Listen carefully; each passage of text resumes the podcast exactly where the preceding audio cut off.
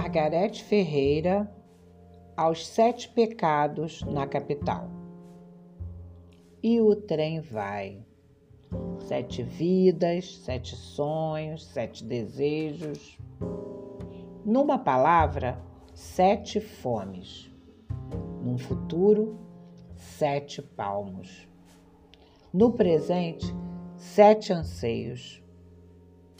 Duas senhoras, cinco crianças. Uma sem dente, a outra sem esperança. Uma criança, ou quase viva, ou quase morta. As quatro restantes, barrigas grandes e pernas tortas. Nos sete, a palavra fome. Nas duas, a saudade. Nas cinco, a esperança. Nas duas, o carinho. Nas quatro, a traquinagem. E um desfalecendo. Não se sabe se de dor, de fome, cansaço ou tentando esquecer o mundo à sua volta. Foram picolé, balas de coco e pastelzinho do China. Tudo disposto na mesa farta, o chão do trem.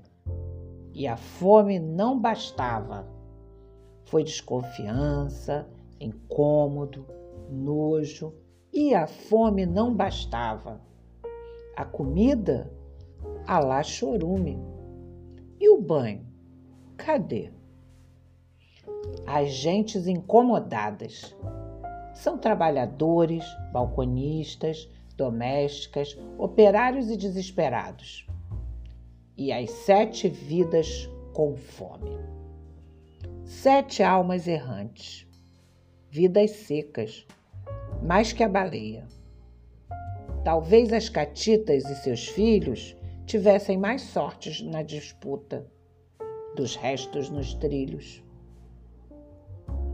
Eu saltei em Nova Iguaçu e com eles o trem vai, o trem vem, vai e vem, vai e vem. Jefferson Dantas